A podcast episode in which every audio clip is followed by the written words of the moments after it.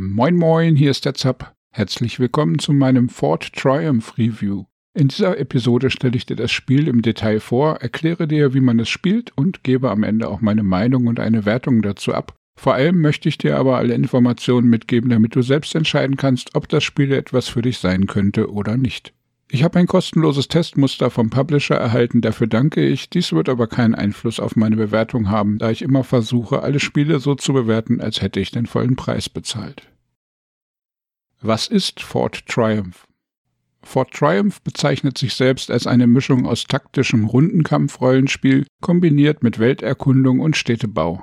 Dies trifft es auch ganz gut. Im Endeffekt vereint das Spiel die grundlegenden Features von verschiedenen Spielen, nämlich taktische Kämpfe wie in XCOM und das Erforschen einer strategischen 2D-Weltkarte inklusive Städteausbau wie in Heroes of Might and Magic. Hier beginnen wir mit einer kleinen Heldengruppe und einer sehr mickrigen Festung. Dann schicken wir die Helden aus, um die Welt zu entdecken, Schätze zu finden, Feinde zu besiegen oder sogar Minen oder andere Städte zu erobern. In der Festung können wir Ressourcen sammeln, weitere Helden anheuern oder Verbesserungen erforschen, die alle unsere Kämpfer stärker machen. Fort Triumph Hintergrundinformationen das Spiel wird von All-In Games gepublished und vom kleinen Indie-Entwicklerteam Cookie Byte Entertainment gebaut. Es kostet derzeit bei Steam knapp 21 Euro, bietet eine Singleplayer-Kampagne, die ca. 15 bis 20 Stunden Spielzeit in Anspruch nimmt und hat verschiedene Möglichkeiten, ein freies Spiel zu starten. Als große Besonderheit möchte ich noch den Couch-Koop-Modus erwähnen und die Möglichkeit, das Spiel über das neue Steam-Feature Remote Play gemeinsam mit Freunden zu spielen, ohne dass diese sich das Spiel ebenfalls kaufen müssten. Fort Triumph war nach einer erfolgreichen Kickstarter-Kampagne schon einige Zeit im Early Access, wurde vor kurzem am 16. April auf Steam released. Damit sind jetzt auch alle Kampagnenkapitel, Monster, Helden etc. verfügbar. Das Spiel hat in der längeren Early Access Phase einige Updates erhalten und wir schauen mal nach, ob diese Vorlaufphase dem Spiel geholfen hat oder ob es noch Mängel gibt. Gameplay, Kampagne und Story. Fort Triumph bietet eine umfangreiche Kampagne, die in mehrere Kapitel unterteilt ist. Hier beginnt man mit vorgegebenen Helden, die auch in Zwischensequenzen und Dialogen im Kampf immer wieder in Erscheinung treten. Die Geschichte ist zwar etwas flach und leicht durchschaubar, aber recht amüsant und freundlich gestaltet. Das Storytelling ist jetzt nicht umwerfend, aber absolut unterhaltend. Was mir ganz gut gefällt, ist die Art, wie die Geschichten erzählt werden. Es gibt zwar leider keine Sprachausgabe, aber die Texte sind gut geschrieben und fast komplett auch gut übersetzt. Und man kann das Lesetempo selbst bestimmen, da das Spiel nach jedem Absatz eine Pause macht und es erst weitergeht, wenn man die Maustaste drückt. So ist also auch die Geschichte im Rundenmodus zu erleben. Das passt sehr gut zum Spiel und sorgt für ein entspanntes Tempo. Und wenn man möchte, kann man die Texte auch ganz überspringen. Über die Geschichte selbst möchte ich jetzt nicht viel sagen, um nichts zu spoilern, aber mit ungefähr 15 Stunden Spielzeit bekommt man hier schon einiges geboten und wird auch an zahlreiche unterschiedliche Schauplätze geführt und muss gegen allerlei verschiedene Gegner bestehen. Gameplay, Charaktere. Fort Triumph bietet grundlegend vier Heldentypen. Es gibt Paladine und Barbaren als Nahkämpfer, einen Bogenschützen und eine Magierklasse als Fernkämpfer. Diese Klassen gibt es in zwei Geschlechtern und mit verschiedenem Aussehen. Wobei das Aussehen eigentlich gleich ist, nur die Haare und die Kleidung anders eingefärbt und andere Namen vergeben werden. Man kann sie aber im Laufe der Level auch noch unterschiedlich skillen, so dass zwei Paladine schon auch unterschiedlicher werden können im Laufe der Zeit. Und die Farben, Namen etc. sind jederzeit änderbar. Jeder Held beginnt das Spiel jedoch mit einer von zahlreichen passiven Eigenschaften und drei Skills. Mit jedem Kampf gewinnen sie an Erfahrung und steigen in Leveln auf. Bei jedem Levelaufstieg können wir dann entscheiden, ob wir eine vorhandene Fähigkeit verbessern oder eine neue dazulernen möchten. Wählen wir letzteres, können wir aus drei zufällig vorgeschlagenen Skills aussuchen, die auch unterschiedliche Seltenheiten haben können. Insgesamt soll es ca. 80 verschiedene Fähigkeiten geben.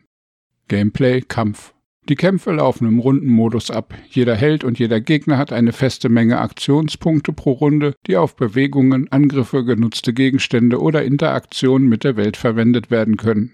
Der Kampf findet auf einer begrenzten Karte statt, die prozedural generiert wird. Dadurch ist nicht jeder Kampf auf der gleichen Karte dann auch wirklich gleich. Bestimmte Bauelemente und Gegner sind vorgegeben, aber die Anordnung und Startaufstellung ist oft recht unterschiedlich. Dies ergibt einen gewissen Wiederspielwert. Auf den ersten Blick wirkt das Kampfsystem etwas simpel, aber es entfaltet nach einiger Eingewöhnung noch einige tiefere Taktiken. Denn neben zahlreichen verschiedenen Skills haben die Kämpfer auch noch Möglichkeiten, mit der Welt zu interagieren.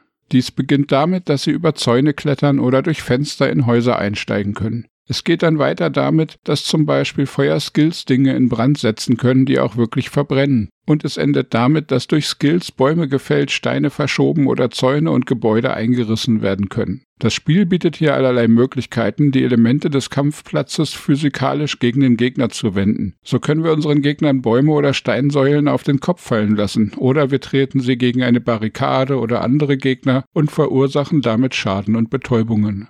Das große Vorbild XCOM ist hier klar erkennbar und viele Dinge werden auch sehr gut umgesetzt, allerdings reicht es irgendwie nicht ganz an XCOM heran. Vor allem in der Präsentation der Kämpfe ist Fort Triumph etwas schwächer. So gibt es zwar die Möglichkeit, dass an Helden herangezoomt wird, wenn sie einen speziellen Move machen, aber leider nutzt das Spiel dieses Feature nur sehr selten. Es wurden aufwendigere Kamerafahrten und Moves dafür programmiert. Warum sie aber nicht wirklich durchgehend eingesetzt werden, erschließt sich mir nicht. Die Voraussetzungen für eine actionreiche Repräsentation sind vorhanden. Die Arbeit daran wurde zumindest teilweise gemacht, aber dann irgendwie nicht richtig genutzt. Das ist leider verschenktes Potenzial. Gameplay Welt.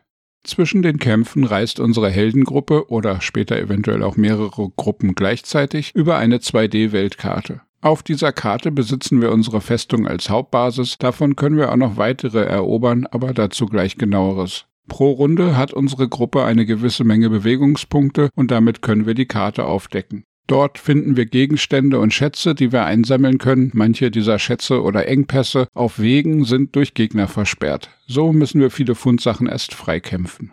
Aber das ist auch gut, denn damit gewinnen unsere Heldenstreiter an Erfahrung und verbessern sich. Wer die Heroes of Might and Magic Reihe kennt, wird sich hier sofort heimisch fühlen. Allerdings sind die Karten sehr viel einfacher gehalten. Das Original bietet hier einfach viel mehr unterschiedliche Ressourcen, mehr Varianten bei Minen, Schätzen und anderen Dingen, die man in der Welt finden kann. Gameplay Festung. In der Festung generieren wir Einkommen und bauen damit und mit den von den Helden draußen gefundenen Ressourcen die Stadt immer weiter aus. Einige Bauten verbessern die Stadt, sodass sie noch schneller wächst und mehr Einkommen erzeugt, andere bringen Verbesserungen für die Heldengruppen und Stadtbewacher. Hier können wir auch weitere Helden anwerben oder, falls wir ohne Permadeath spielen, verletzte Helden gegen Bares wieder zurückholen. Mit den neuen Helden können wir neue Heldengruppen aufbauen, sodass wir bald parallel mit mehreren Partys unterwegs sein können, aber wir sollten nicht vergessen, dass unsere Festung auch angreifbar ist. Wir sollten also auch Bewacher zurücklassen. Leider ist Fort Triumph auch in diesem Bereich nicht so komplex wie das Vorbild. Es wäre so einfach gewesen, gerade in diesem Teil mehr Varianten, mehr Verteidiger und weitere Details einzubauen. Auch hier wird leider Potenzial verschenkt. Gameplay, taktische Tiefe.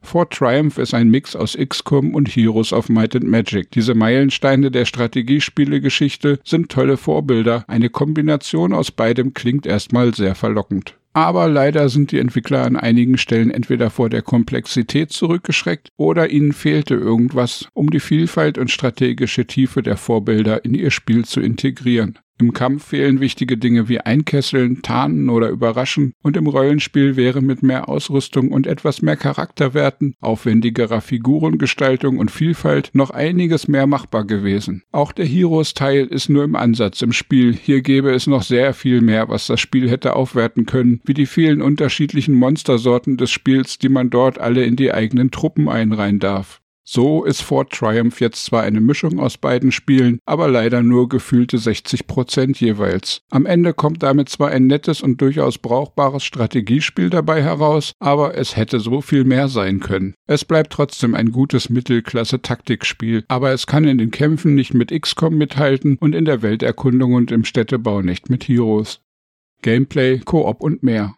Kommen wir nun aber zu einer ganz besonderen Stärke von Fort Triumph, dem Multiplayer. Das Spiel bietet hier freies Spiel mit Online-Multiplayer gegen oder mit Steam-Freunde oder auch ein Couch-Koop-Spiel mit abwechselnder Eingabe. Hot Seat nannte man das früher. Und als ganz besonders lobenswertes Feature kommt bei Fort Triumph die recht neue Steam-Funktion Remote Play Together zum Einsatz. Diese Funktion ermöglicht es dem Besitzer des Spiels, Freunde zum Zusammenspiel einzuladen, die das Spiel selbst gar nicht besitzen. Und damit begeistern mich die Entwickler. Denn mit dieser Funktion wird der gesamte Multiplayer-Teil enorm aufgewertet. Wie oft möchte man ein Spiel mit einem Freund oder einer Freundin spielen, aber diese hat das Spiel gerade nicht und möchte es auch nicht extra dafür kaufen. Bei Fort Triumph ist dies gar kein Problem, einfach einladen, mitspielen, fertig. Es ist kein Mehrfachkauf notwendig. Und damit wird Fort Triumph zu einer Art Brettspiel für die komplette Familie und den ganzen Freundeskreis. Jeder darf mitspielen. Das finde ich wirklich herausragend und toll und damit wird das Spiel etwas Besonderes. Also ein ganz dickes Lob an dieser Stelle an das Team. Mit dieser Funktion kann man nicht nur normale Multiplayer-Partien zusammenspielen, sondern auch in der Kampagne gemeinsam spielen. Zumindest wenn man sich über die gemeinsame Bedienung von Maus und Tastatur einigen kann. Technik, Grafik, Sound. Fort Triumph nutzt die Unity Engine. Dadurch sind die gröbsten Kinderkrankheiten schon mal vom Tisch. Es läuft technisch weitestgehend stabil. Mir persönlich sind in mehr als zehn Stunden keine Abstürze oder Hänger passiert. Im Discord und in den Foren zum Spiel liest man öfter mal von Spielern, die Probleme mit der Stabilität hatten. Ob das jetzt aber am Spiel oder eventuell auch an den Rechnern der Spieler liegt, kann ich nicht beurteilen. Leider bietet das Spiel recht wenig Komfort, was die Einstellungen angeht. Wer also die Tastenbelegung ändern möchte oder vielleicht mit einem Gamepad spielen, der wird hier etwas im Regen stehen gelassen. Die 3D-Grafik in den Kämpfen ist gute Mittelklasse. Man hat eine frei drehbare und zoombare Kamera, mit der man das Geschehen gut aus allen Richtungen überblicken kann. Eventuell hätte ich mir noch etwas mehr Zoom in beide Richtungen gewünscht. Manchmal möchte ich mehr Überblick und oft möchte ich meinen Helden gern in Nahaufnahme sehen. Und es ist nicht das Problem, dass das Spiel das nicht könnte. Teilweise wird der Versuch von komplexeren Kampfanimationen gemacht, ganz nah an die Figuren herangezoomt und in Zeitlupe besondere Aktionen gezeigt. Aber dieses im Ansatz sehr gute Feature wurde leider nur schwach umgesetzt. Die Engine bietet die Option, die meiste Arbeit für knackige Abwechslung wurde gemacht, aber leider wird es zu wenig genutzt. Und wenn, dann sind die Kamerafahrten oft nicht gut gewählt und zeigen nur Teile der Attacken oder es stehen Bäume mitten im Bild. Die 2D-Grafiken der Weltkarte und Festung sind halbwegs okay, sag ich mal. Hier konnte man sich wohl nicht so richtig entscheiden, ob man lieber Pixel-Art Retro-Style oder doch lieber moderne Grafik nutzen wollte. Herausgekommen ist etwas irgendwo in der Mitte. Das überzeugt aber leider weder die Retro-Fans noch ist es besonders schön anzusehen. Man kann alles erkennen und es ist benutzbar, aber hier wäre auch weitaus mehr Ambiente möglich gewesen, für meinen Geschmack.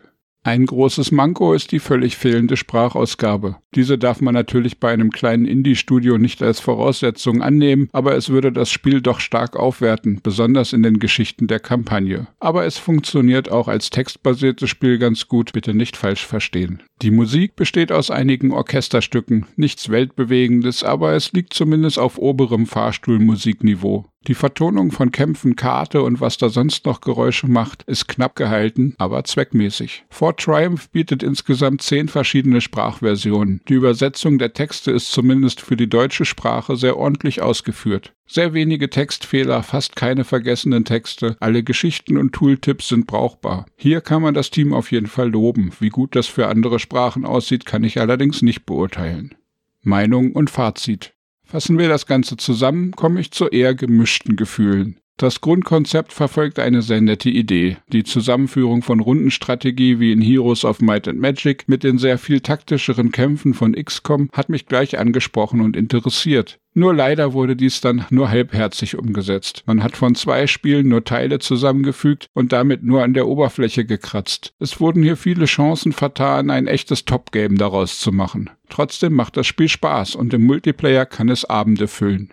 Technisch ist Ford Triumph für mich weitestgehend fehlerfrei gewesen. Es gibt aber einige Diskussionen darüber, dass das nicht bei allen so gut läuft. Mängel in der Präsentation, sowohl grafisch wie auch soundmäßig, sind vorhanden, aber nicht besonders schlimm. Die Komfortfunktionen wie Einstellungsvielfalt und Tastaturbelegung, Gamepad-Unterstützung etc. hätte das Spiel weiter aufgewertet. Mit etwas mehr Sorgfalt und Arbeit an den Details dieses Spiels wäre wirklich sehr viel mehr möglich gewesen. Der Umfang des Spiels ist wohl mit obere Mittelklasse ganz treffend beschrieben. Die Singleplayer-Kampagne weiß mich ganz gut zu unterhalten und auch der Multiplayer-Teil ist gut umgesetzt. Hier möchte ich nochmal ganz besonders auf das Remote Play Together Steam Feature hinweisen, das dieses Spiel unterstützt. Und dies halte ich für ein besonderes Merkmal des Spiels, das sich auch auf die Qualität des Produkts als Ganzes positiv auswirkt.